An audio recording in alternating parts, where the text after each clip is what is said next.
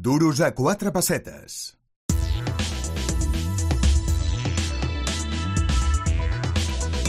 I per descomptat que no podem tancar el duros a quatre pessetes avui sense visitar a Porcentaje, el gabinet jurídic no cobra si tú no guañas. Y hoy queremos hablar de hasta dónde llegan los perjuicios que se pueden reclamar en una responsabilidad civil. Para eso queremos hablar con María Rosa Mauri. María Rosa, buenos días. Hola, buenos días. Bueno, cuéntanos primero, ¿qué es eso de reclamar responsabilidad civil? Bueno, mira, eh, esto es bastante conocido, lo que pasa es que muchas veces la gente no, no conoce la palabra, ¿no? Al final se trata de los daños que se nos causan con un hecho que en principio imprevisto y que se puede imputar a alguien, es decir, lo que se llama una negligencia, una imprudencia, sea pues por un accidente de tráfico, sea por una negligencia médica, sea incluso a veces pues por ir andando por la calle y que por ejemplo un niño o un perro pues te cause algún daño, ¿no? Por poner ejemplos. Entonces, eh, pues también pues los típicos temas pues de los vecinos, caídas pues a veces en sitios públicos, en negocios, pues porque ha mediado una falta de vigilancia o una negligencia de alguien. Entonces, el concepto de responsabilidad civil, en definitiva, lo que viene a decir es que cuando se producen unos daños mediando pues esta falta de diligencia, esta imprudencia de alguien o de algo, una empresa, una persona física, al final se puede reclamar eh, los daños que se han causado, daños que pueden ser pues tanto corporales como por supuesto pues daños económicos que pudieran ser los gastos en los que vamos a incurrir o por ejemplo eh, lo que vamos a dejar de ganar, lo que se viene llamando el lucro cesante. Entonces el tema del alcance de los daños es porque muchas veces Jordi, y esto es muy curioso, por ejemplo, podemos tener un accidente que en un primer momento nos cause un daño relativamente leve, ¿no? Como por ejemplo podría ser una caída en un supermercado, Sí. con una rotura y la necesidad de una pequeña intervención quirúrgica. A priori, pues sería pues esta intervención, unos días de baja y una recuperación que evidentemente deberían indemnizarles. Pero imagínate, Jordi, que estando en el hospital por esta pequeña intervención, eh, pues tienes un contagio, lo que se llama un contagio nosocomial, es decir, que durante la intervención pues se infecta la herida y por lo que sea, pues en el peor de los casos, por ejemplo, esta persona puede fallecer o puede acabar con daños mucho más graves. Claro. La discusión está en hasta qué punto la persona que me ha causado este primer daño, o empresa, por ejemplo, debe responder del último daño. Es decir, en definitiva, la persona que me ha causado el daño, eh, sea pues por poner un ejemplo tonto, pues una caída en un supermercado porque no estaba pues limpio, un ejemplo pues clásico también, una caída pues en el autobús por un frenazo súbito.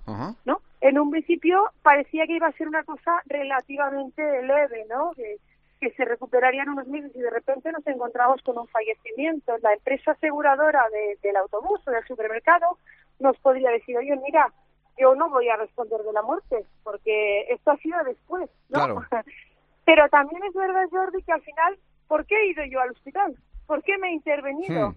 ¿Por qué se me ha infectado? En definitiva, existe lo que se llama una causalidad temporal, ¿no? Una concadenación de hechos que a priori quizá no son directamente esperados, pero que podían ser esperables. Todo el mundo sabe que cuando nos intervenimos incurrimos quirúrgicamente en una serie de riesgos y en definitiva ahí está el tema de decir, bueno, yo me he ido a intervenir porque he tenido esta rotura, con Claro. lo cual sí existe esta causalidad.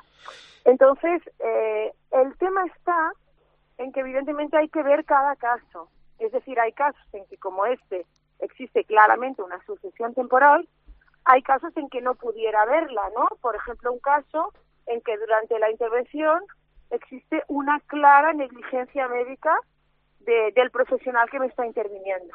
Entonces, ahí evidentemente tener muy mala suerte, pero evidentemente ahí sí que realmente no es culpa del problema inicial, porque si todo hubiera ido bien, esto no hubiera sucedido. Entonces ahí tenemos a dos responsables. De los primeros daños, pues el responsable de la caída, de los segundos daños, sea por ejemplo el fallecimiento, ahí sí que existe un tercer interveniente responsable.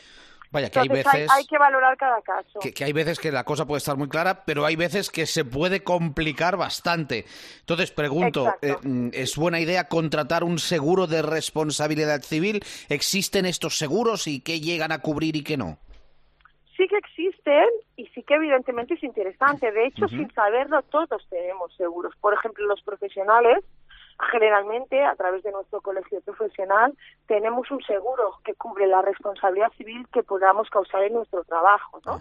También las personas que trabajan por cuenta ajena, en muchas ocasiones, la empresa tiene también un seguro de responsabilidad civil que va a cubrir los daños que causen sus trabajadores.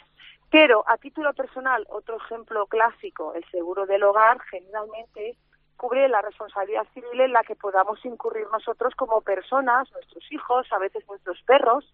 Entonces, pero es verdad que quizás siempre vale la pena mirarlo, porque efectivamente si causamos daño a alguien aunque sea ya no por negligencia, sino por falta de diligencia, por falta de cuidado, pues evidentemente es interesante tener en cuenta o ver si, si tenemos cubierto esto.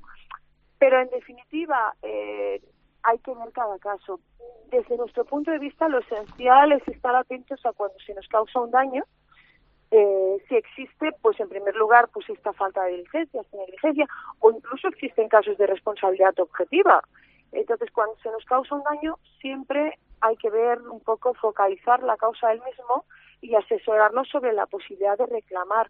También, Jordi, eh, porque al final cuando hay un seguro, en definitiva yo no estoy perjudicando a nadie. Todos en nuestro trabajo, en nuestra vida, no siempre somos todo lo diligente que tendríamos que ser pueden pasar cosas. Cierto. Pero en definitiva para eso están los seguros, ¿no? Sí, todos estamos sujetos a este tipo de responsabilidades, ¿no? Todos eh, tenemos sobre nuestras cabezas esta responsabilidad civil en nuestros actos. Correcto. Todos. Bien, pues en porcentaje son expertos en, este tema. Eh, tocan todo tipo de casos. Sabéis que es el gabinete jurídico que no cobra si tú no ganas.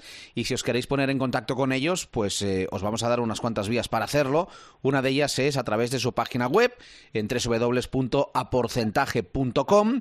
También podéis hacerlo en este teléfono en el 93 342 97 31 93 342 97 31 o enviándoles un WhatsApp al 645 56 88 08 645 56 88 08.